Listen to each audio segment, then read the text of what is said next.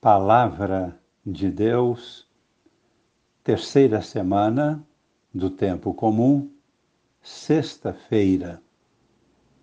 Amigos e irmãos, participantes da vida nova em Cristo, com Maria em oração.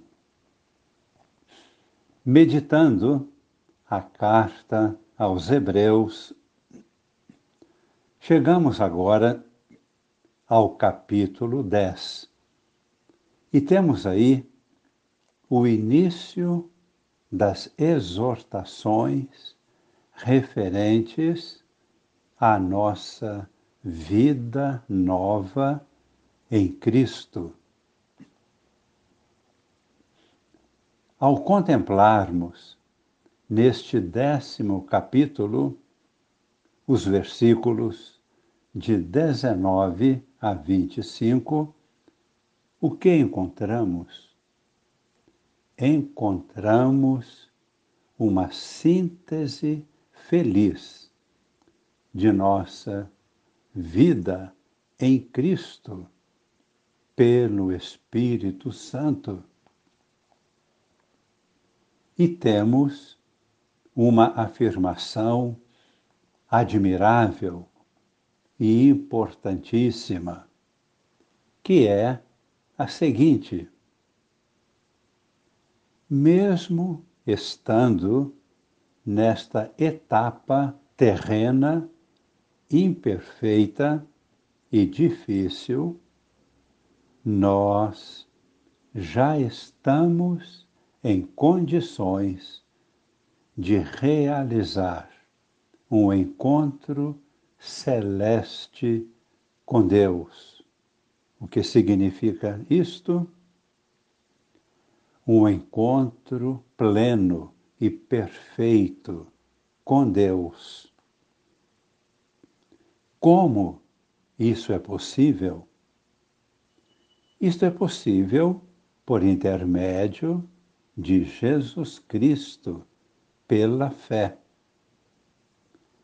E este encontro é tão real e concreto que chega a ser para nós uma segurança, com uma condição: devemos cultivar as virtudes fundamentais, deixando-as desenvolver-se em nós as três virtudes que nos unem diretamente com Deus, isto é, a fé, a esperança e a caridade, e as quatro virtudes em nossa vida pessoal e em nossa vida voltada para o próximo, ou seja, as virtudes de justiça, prudência, temperança e fortaleza.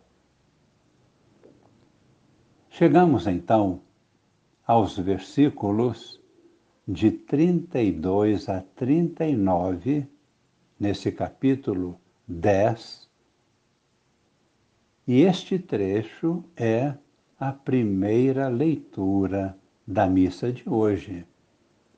Esta leitura é uma exortação para permanecermos firmes na fé, principalmente nos momentos mais difíceis, nos momentos de sofrimento, como, por exemplo, nos tempos de perseguição religiosa.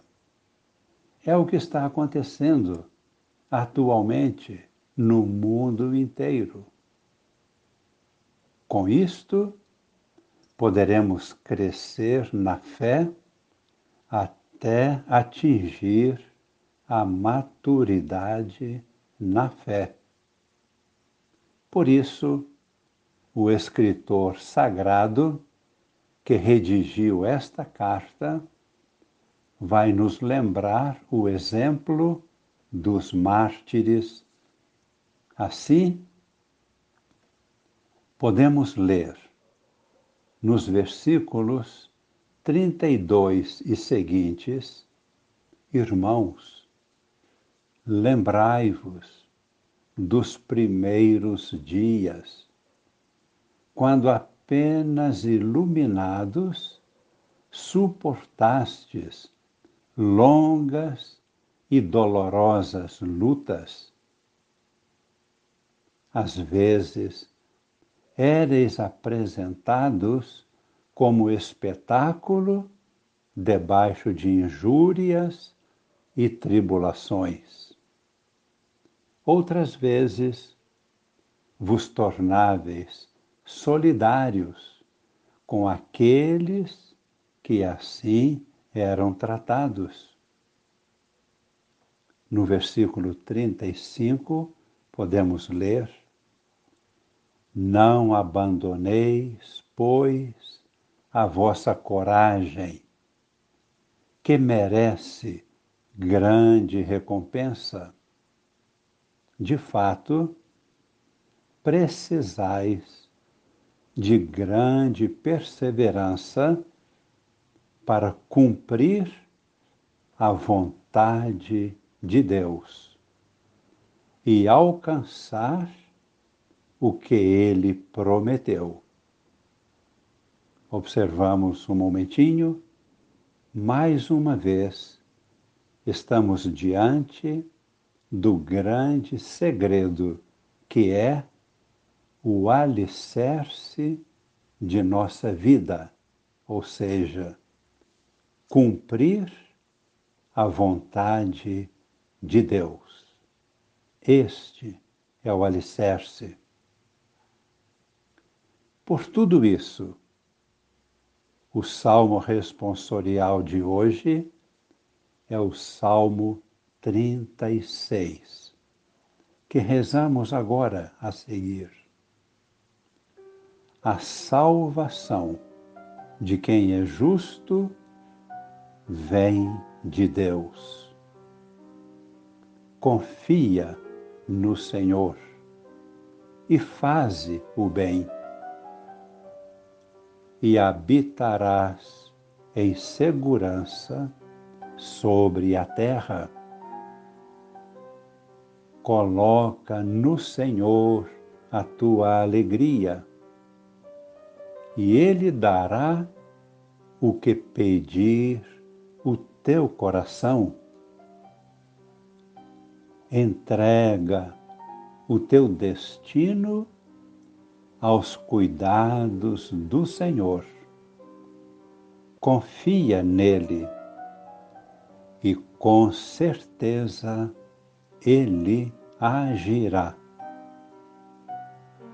Deus fará tua inocência brilhar como a luz, e o teu direito brilhará como o sol do meio-dia.